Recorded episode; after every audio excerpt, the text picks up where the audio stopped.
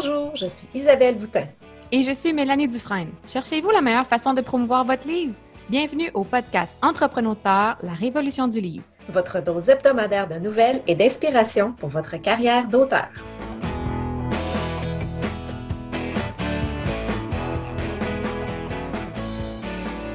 Bonjour et bienvenue à l'épisode 9. Isabelle, comment vas-tu? Hey, ça va super bien. Euh, semaine plutôt tranquille au niveau euh, de l'écriture, par contre. Là, euh, je suis pas. Hmm, j'ai pas, pas recommencé rien de nouveau, puis je suis toujours avec mes livres en, mon livre en bêta lecture. Par contre, cette semaine, je me suis tournée de l'autre côté. Je fais de la bêta lecture pour quelqu'un d'autre. Alors, ça, ça change le mal de place un peu, si on veut. puis toi, comment ah ça va? Ça va bien. J'ai passé les deux dernières semaines à faire des révisions pour le tome 2 de ma série de fantasy épique. Donc, euh, je suis soulagée que ce soit fait. Il va me rester une dernière révision linguistique à faire. Et donc, ce matin, j'ai commencé un nouveau projet. Oh! Euh, ça va être euh, une, préquelle pour la, série.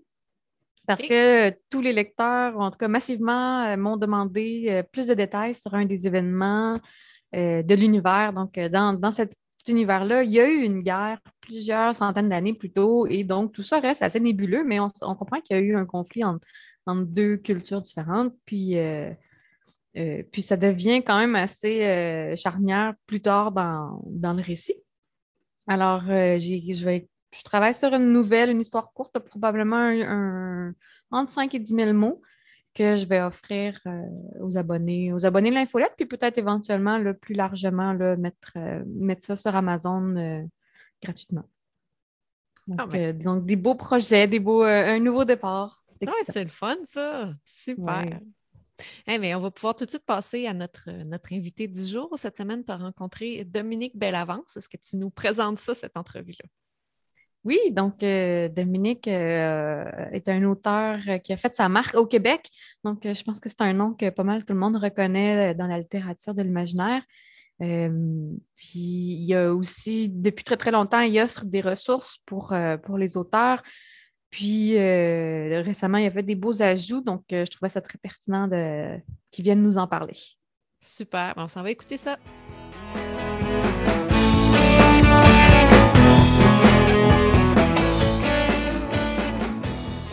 Bonjour Dominique Bellavance, comment vas-tu?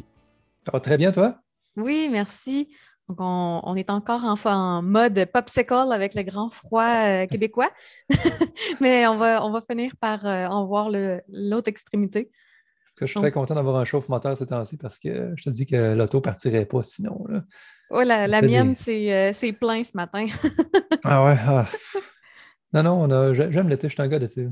Hmm. Donc, pour nos auditeurs qui ne te connaissent pas, euh, pourrais-tu te présenter? Oui, euh, mon nom c'est Dominique Bellavance. Je suis un auteur avec euh, quasiment 20 ans de métier en dessous de la cravate, comme c'est là. j'ai écrit plusieurs styles de romans. J'ai commencé avec la fantasy classique. J'ai fait de l'humour, de la science-fiction. Puis ces temps-ci, je fais plus du roman noir, thriller, horreur. des romans à choix multiples même, dans la collection Un, roman dont vous êtes la victime, qui s'inspire des livres dont vous êtes le héros qu'on lisait quand on était ado. Euh, sinon, j'écris aussi des livres euh, destinés aux auteurs en début de carrière, puis, milieu de carrière aussi. Euh, des guides, justement, j'en ai écrit un qui s'appelle Comment écrire plus, qui parle de gestion du temps. Il y en a un qui parle de promotion. Il y en a un qui parle de comment envoyer son manuscrit littéraire aux éditeurs. c'est que je fais les deux. je fais autant de la fiction que de, l'accompagnement sous forme de livre pour les auteurs. Donc, ton parcours en édition, ça a été, euh, ça a au niveau traditionnel pour, euh, pour tes romans, mais tu as été, euh, je pense, publié de façon indépendante pour tes guides. Peux-tu nous parler un peu de ça? Oui, c'est ça. moi, j'ai commencé en, édition traditionnelle avec la maison d'édition Les Six Brumes pour Allegracia. Sinon, j'ai fait Québec-Amérique, Coup de tête, ADA, puis ses sous-groupes. Mais c'est vrai que pour les guides, moi, j'ai choisi l'auto-édition. J'ai aussi choisi l'auto-édition pour euh, de la fiction. Ça a été expérimental, mais je suis revenu en arrière hein, parce que ça n'a pas marché aussi bien euh, que je l'avais prévu, euh, contrairement à mes guides qui fonctionnent quand même très bien, même, même quand ça fait un an ou deux ans ou trois ans qu'ils sont sortis. je suis capable de contrôler les, les ventes en contrôlant justement mon, marketing, les publicités que je fais en ligne.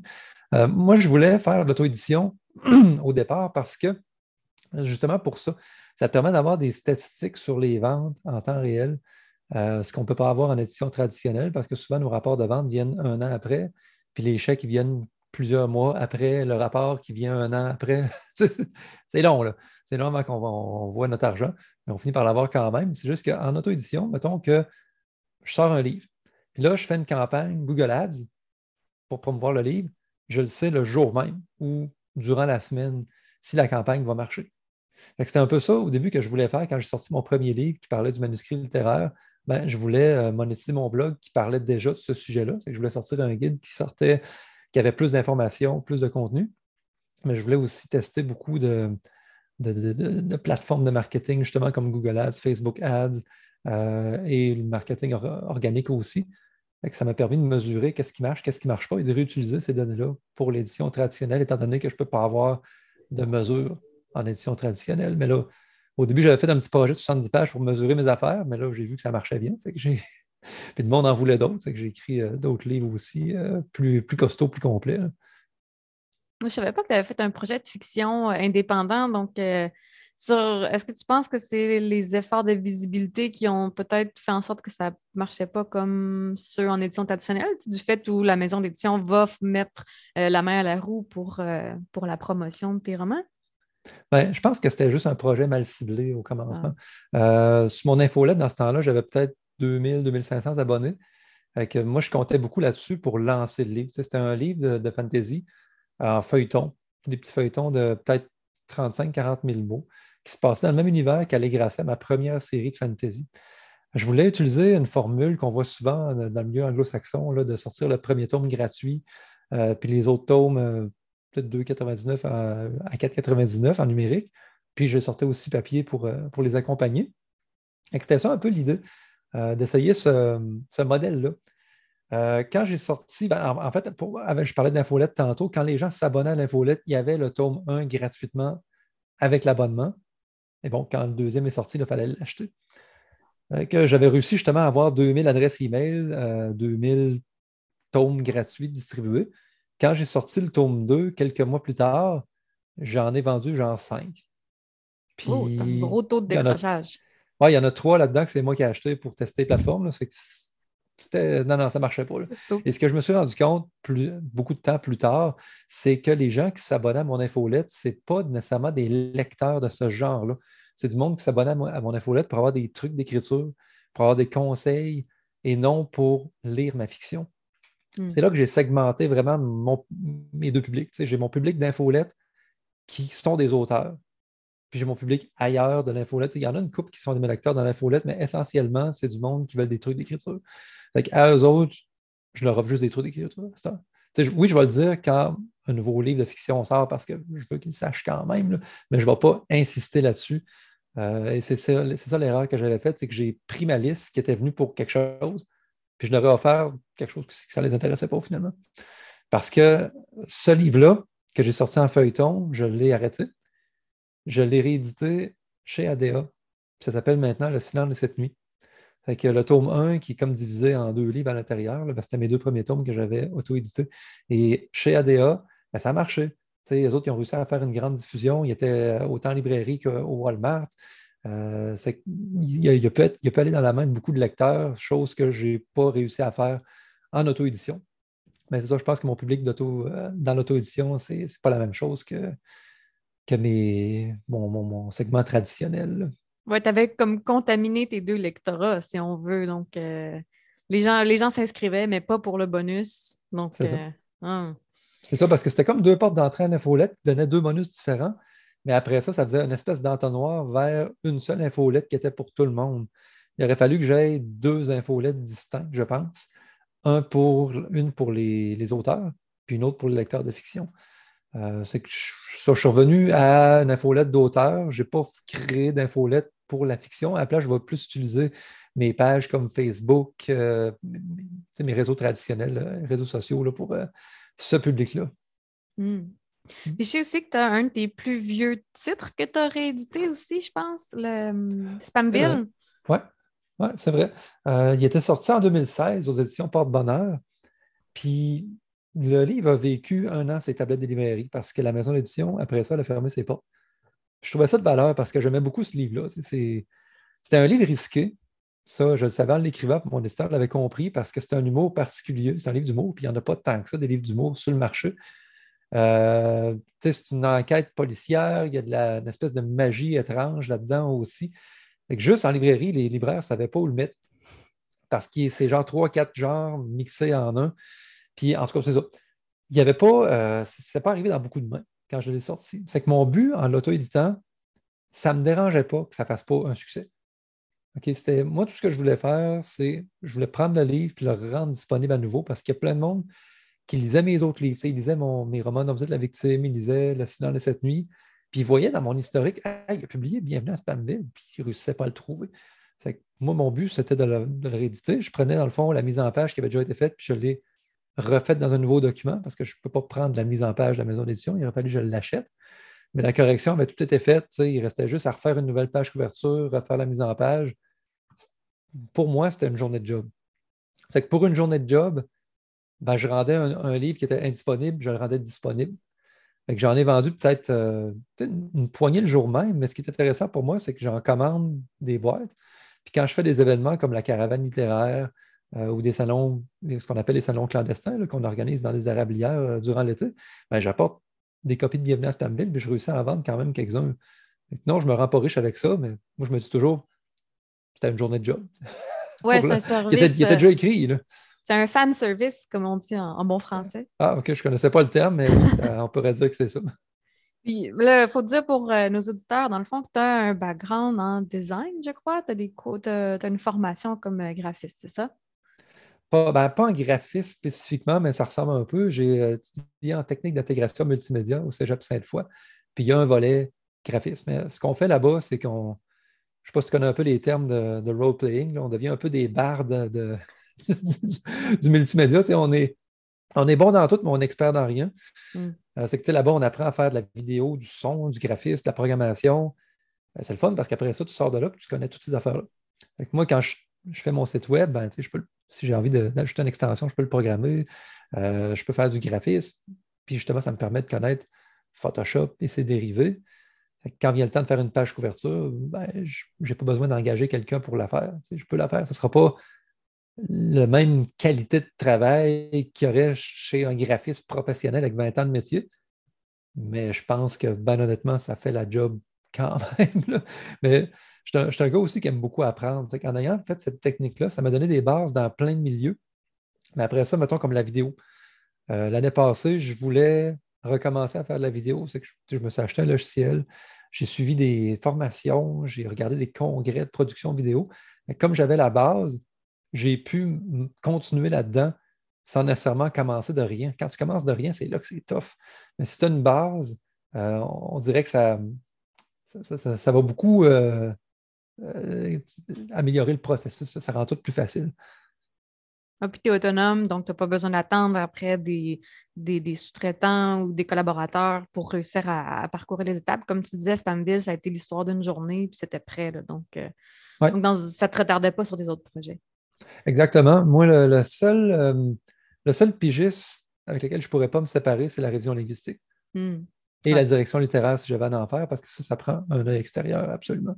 Si on n'a pas cet œil-là, on est trop proche de notre texte, puis les fautes, on ne les voit pas, les erreurs dans le texte, on ne les voit pas. Et ça, je vais toujours engager du monde à, l'externe pour faire ça, mais tout le reste, euh, mise en page, graphisme, je suis capable de me débrouiller avec ça. Oui, ça, ça réduit les délais, ça réduit les frais, beaucoup aussi. Mais Là, je sais que c'est un podcast et qu'il y a du monde qui nous écoute. Sûrement que tu l'as déjà dit à tes auditeurs, mais si vous n'êtes pas graphiste, votre page couverture, ne la faites pas vous-même parce que c'est ça paraît souvent. Surtout quand les pages couverture, ils ont du comic sans dessus, puis euh, des, couleurs qui ne matchent pas. Là. Moi, je t'avoue que je fais souvent mes, visuels promotionnels par moi-même, avec euh, Canva, BookBrush, des outils comme ça. Euh, sinon, je, je plaide coupable. J'ai fait des couverture, mais généralement, c'est pour mes bonus ou des, euh, mm. nouvelles que j'offre à mes abonnés de l'infolette. Donc, ce n'est pas nécessairement des choses qui vont être, euh, euh, qui vont être distribuées largement. Là, donc, c'est plus, plus restreint. Donc, je, pense que les gens sont peut-être un peu plus permissifs au niveau de la qualité, mais ah toutes mes autres couvertures, c'est effectivement, c'est fait par des graphistes. Ils savent ben, ce qu'ils font. que c'est ça, pour le matériel bonus, il n'y a aucun problème là-dedans. Puis les gens, ils savent de toute façon parce que ce n'est pas destiné à être vendu de toute façon. Mm-hmm. C'est juste que quand tu fais affaire avec un graphiste professionnel, oui, ça coûte plus cher, mais c'est un investissement.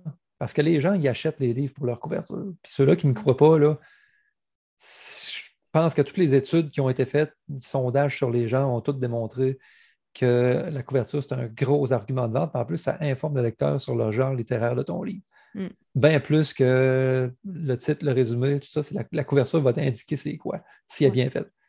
que, si la couverture est bien faite, si tu t'investis là-dedans, l'argent que tu payes, tu vas le récupérer en vente. C'est certain. Mm. Donc, euh, tu es, quand même assez polyvalent, puis le marketing ne euh, semble pas avoir beaucoup de secrets pour toi. Euh, mais comment tu vois ça? C'est un mal nécessaire? C'est un plaisir, un défi? C'est les trois. Euh, je dirais mal nécessaire parce que si un auteur, surtout un auto-édité, lance un livre, puis il s'attend qu'il fasse son chemin tout seul, c'est comme lancer une bouteille à la mer, puis se dire Bon, mais j'espère que quelqu'un va ramasser. Euh, il y a des chances que oui, mais il y a de bonnes chances que non, parce que des livres, il y en a un paquet. Puis, il y a un lecteur idéal qui l'attend, notre livre, quelque part. Mais s'il ne sait pas qu'il existe, ben, il ne lira pas. Il va aller acheter lui du voisin.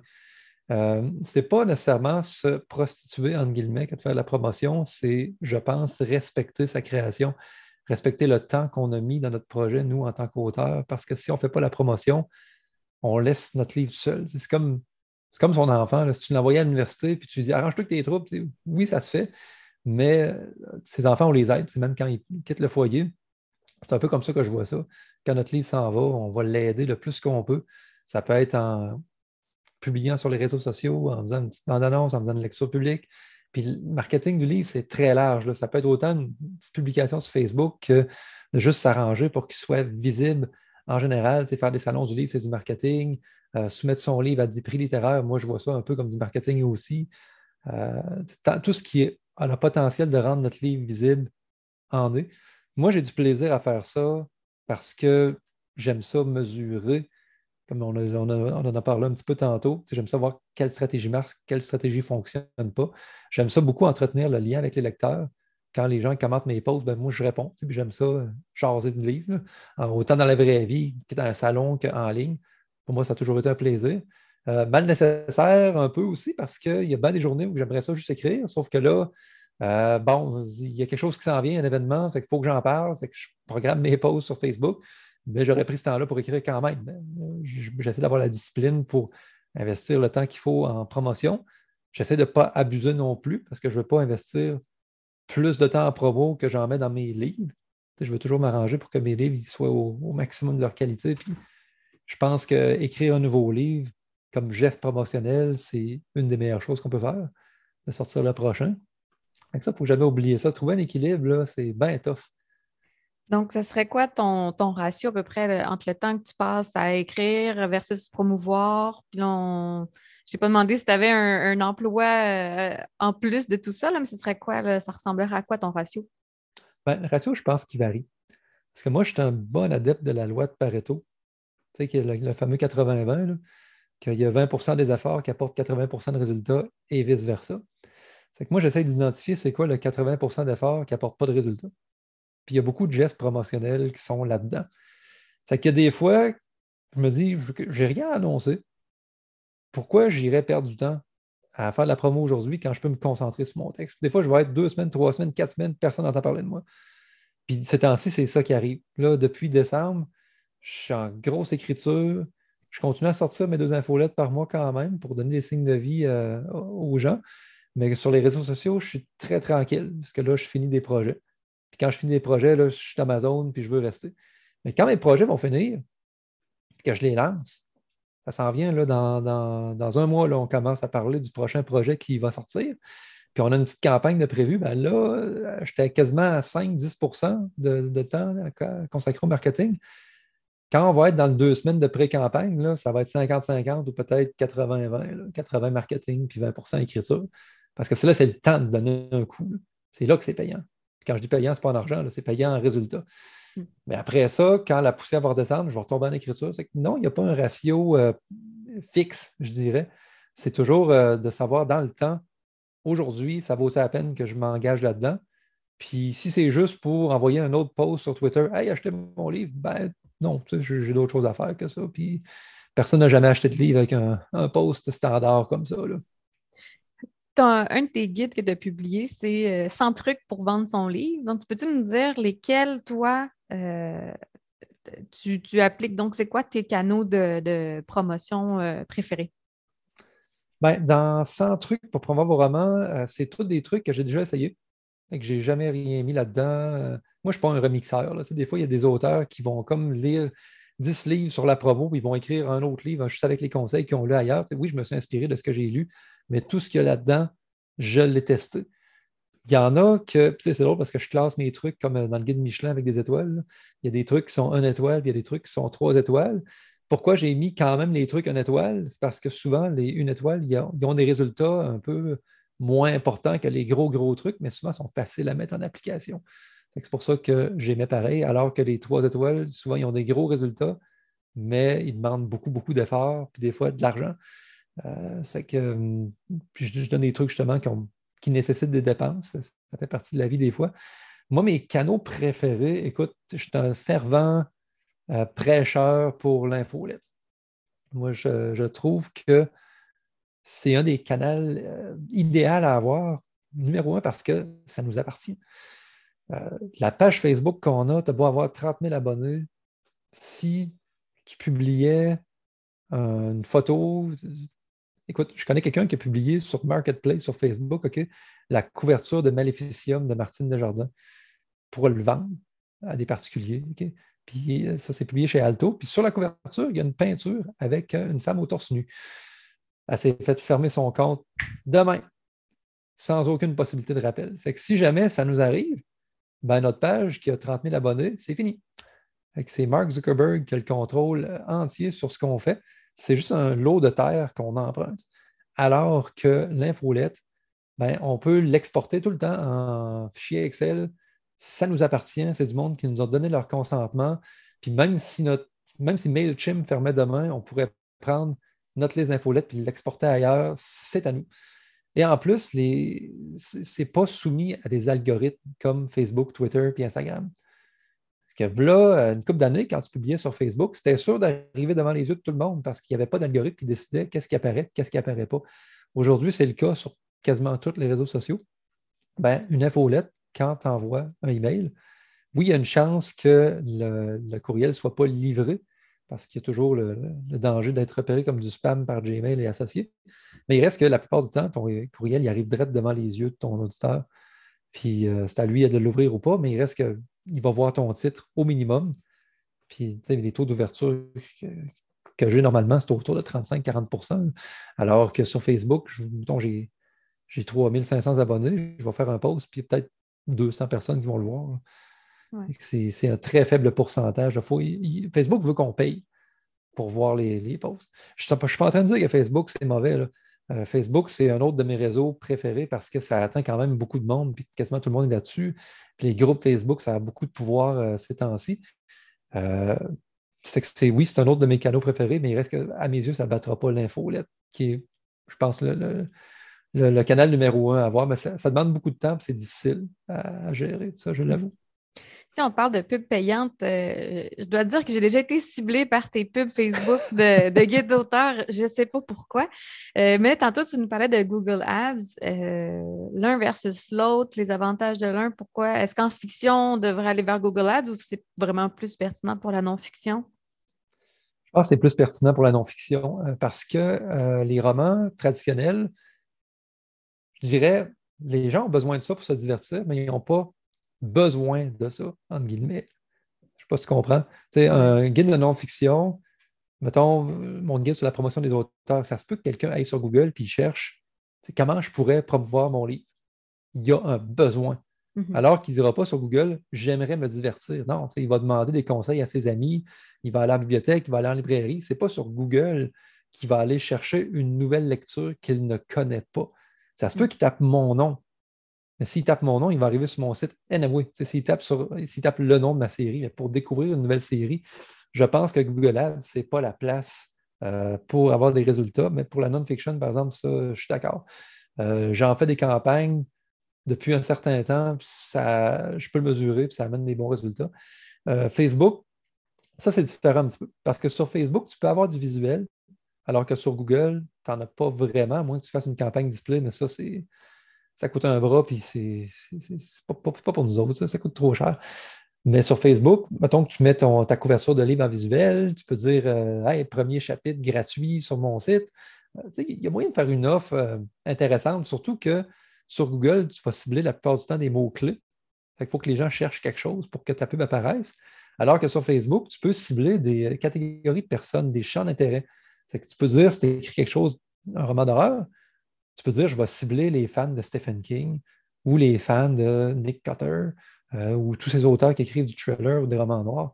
Donc là, tu as déjà une indication que la personne est peut-être intéressée par ton livre, ce qui fait en sorte que le ciblage est assez puissant euh, sur Facebook.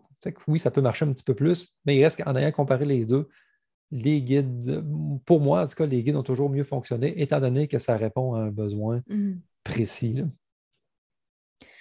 Donc, en plus du guide, tu offres des articles de blog, tu as justement ton infolette aussi, euh, les trois guides. Qu'est-ce qui t'a poussé à offrir de la formation aux auteurs? Ben, j'ai commencé euh, hier, hier à faire de la formation. Euh, précisément, j'ai ouvert une plateforme de réservation pour du coaching en ligne via Zoom. Ça fait longtemps que je voulais faire ça. je pensais à faire des formations préenregistrées, mais je vais attendre avant de réaliser ça d'avoir donné les formations une couple de fois pendant plusieurs mois pour être capable de cibler les besoins, être capable de savoir c'est quoi le ton que les gens recherchent. Là, euh, je vais un peu évaluer le marché avant de, faire ça. Du coaching, en fait, j'en faisais déjà. Mais j'en faisais dans le cadre de, mes formations professionnelles que je donne à un FCP à Québec.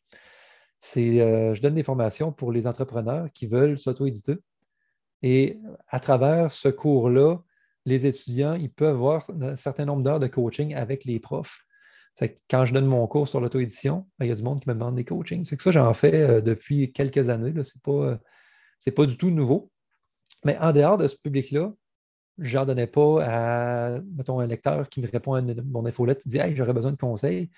Euh, la raison est conne, c'est que ça ne me tentait pas de gérer la prise de rendez-vous, expliquer c'est quoi mon service, expliquer les tarifs, faire envoyer une facture, tout ça, je trouvais ça trop complexe que de faire le coaching en tant que tel. Faire une heure de coaching, pour moi, il n'y a rien là, Même je trouve ça le fun, puis je trouve ça, euh, j'aime ça aider le monde. ce que j'ai fait, c'est que j'ai, je me suis abonné à un service de, réservation, puis j'ai tout programmé ça euh, dans les derniers mois pour que quand les gens visitent cette plateforme-là, ils peuvent choisir leur coaching, leur date de disponibilité qui est synchronisé avec mon Google Agenda. C'est que si j'ai quelque chose une journée, cette date-là s'enlève. Hmm. C'est que c'est pas mal sûr que la réservation va être acceptée si on prend cette plateforme-là parce que c'est aligné. Puis en plus, ça fait tout. Ça envoie le lien Zoom, ça envoie des notifications par courriel puis par texto. C'est que moi, une heure avant mon meeting, je reçois une notification, c'est que je ne l'oublierai pas. les gens ne l'oublieront pas. Puis tout est parfait. Que même les factures s'envoient automatiquement. à cette heure, ça, ça, a été long de développer ça. Mais à ça, je ne fais plus rien, à part faire le coaching. C'est génial. Que ça m'a permis d'en faire, vu que j'ai plus le côté gestion dans les pattes. Et ce temps-là de gestion que je n'ai pas à euh, faire, ben, je le fais en, je en écriture à la place. C'est beaucoup plus rentable pour moi. Puis, euh, donc, euh, est-ce que, est que tu penses que tes guides s'adressent plus aux. Ben, tu as parlé des auteurs débutants ou en milieu de carrière. Donc, est-ce qu'un débutant devrait s'orienter plus vers comment écrire plus ou les 100 trucs pour promouvoir son livre? Qu'est-ce que, tu suggérais comme euh, ordre? Euh? Hmm. Euh, débutant, débutant, débutant, c'est une bonne question. Je pense que ça, dépend ce qu'il veut faire. S'il veut commencer à montrer son existence, il veut s'ouvrir une page Facebook, il veut commencer à parler de son écriture, il pourrait commencer par le livre de promotion. Parce que je parle non seulement de la des actions qu'on peut faire sur le web pour se promouvoir, mais je parle aussi de la promotion comme concept. c'est quoi une marque personnelle? C'est quoi le marketing? Je, vais expliquer des choses qui sont simples pour moi, mais pour la majorité du monde, ce n'est pas nécessairement des choses comprises. ça va aider à s'éduquer un peu pour ça. Comment écrire plus? L'affaire, c'est que ça n'apprend pas à écrire des romans, ça apprend à optimiser ses méthodes de travail. si la personne comprend pas c'est quoi un personnage, ne comprend pas c'est quoi une narration au jeu, ben, ce livre-là ne l'aidera pas vraiment. parce que ça va, comme, comme j'ai dit, ça optimise ton travail. C'est quand une fois que tu as commencé à écrire, puis que tu as fait euh, trois mois d'écriture dans Word, tu achèves ton premier jet, ou même tu es au milieu, là, tu peux acheter comment écrire plus, puis regarder, bon, qu'est-ce que tu pourrais améliorer. Mais tu peux l'acheter au début. Il n'y a aucun problème. Si tu veux apprendre à utiliser Scrivener, je donne 5000 mots de formation dans ce livre-là. Si tu veux utiliser des listes de tâches pour simplifier ta vie, pour transformer ta demi-heure d'écriture en une heure et demie le soir, lis-le. C'est juste que l'atelier qui va t'apprendre à écrire un roman n'est pas là-dedans. Tant que tu sais ça, il n'y a aucun problème. lis comment écrire plus, mais va peut-être lire, va peut-être suivre un cours sur la création littéraire ou lis un livre qui parle de, de création en tant que telle en même temps. Ça serait l'idéal. Tu fais des lives aussi, je pense, avec euh, Patrice Cazot. Tu en as un prochainement de prévu? J'ai oublié le, sujet. Par contre, dans un des précédents, il y avait un. C'était sur les plans. Donc, euh, ce qui peut être excellent pour, euh, pour l'écriture. Mais est-ce que tu veux nous, parler un peu plus de ce que tu as prévu pour ces lives-là? Oui. Ben, en fait, à date, j'ai changé le titre de mon émission. avant, ça s'appelait Comment promouvoir vos livres. Mais là, j'avais un problème parce que je voulais parler d'autre chose que la promotion. je voulais parler d'écriture, puis n'importe quoi finalement qui est en lien avec l'écriture. J'ai appelé la nouvelle émission À nous deux claviers, puis je l'ai rebrandé complètement.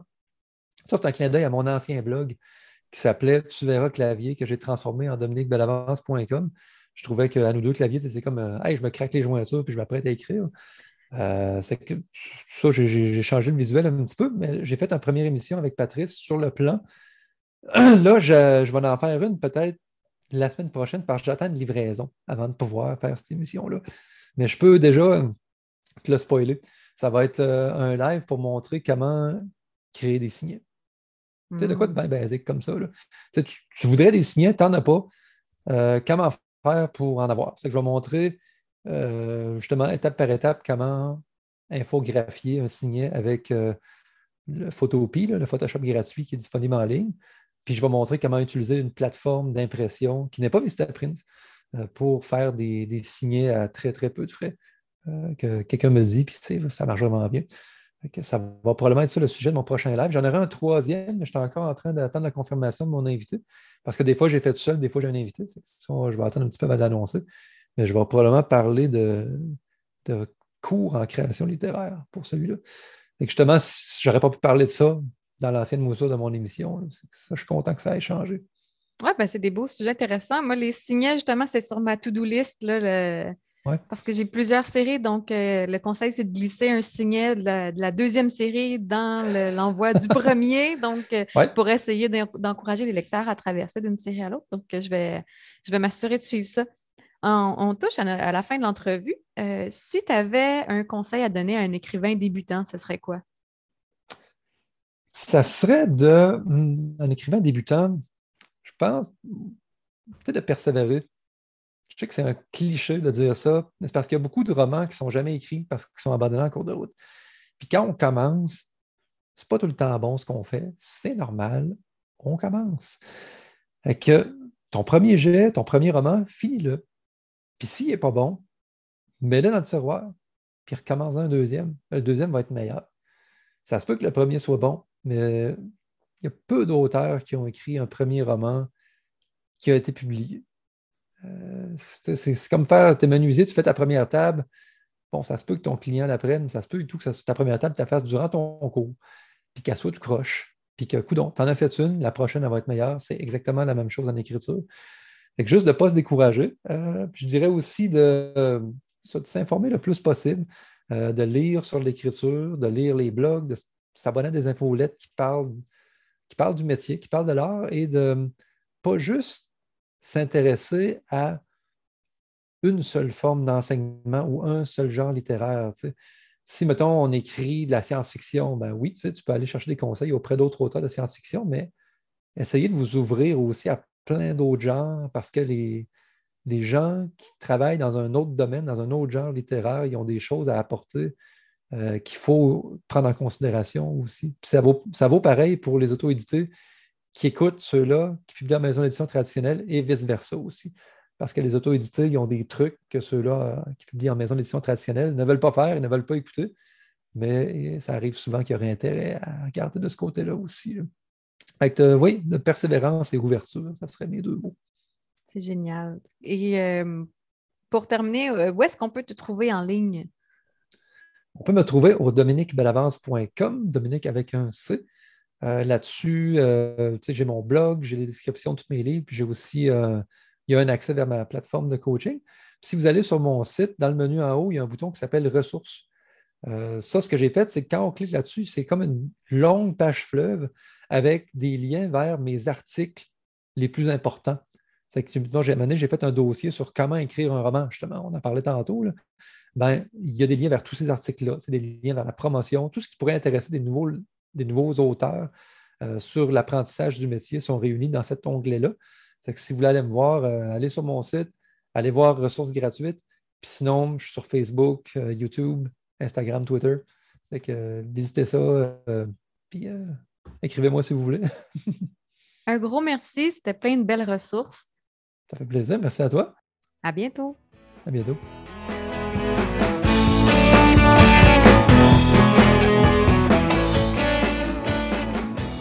Merci beaucoup, Dominique, pour cette belle entrevue. Euh, je ne sais pas pour toi, Mélanie, mais moi, j'ai vraiment aimé son mot de la fin euh, sur ses conseils aux débutants.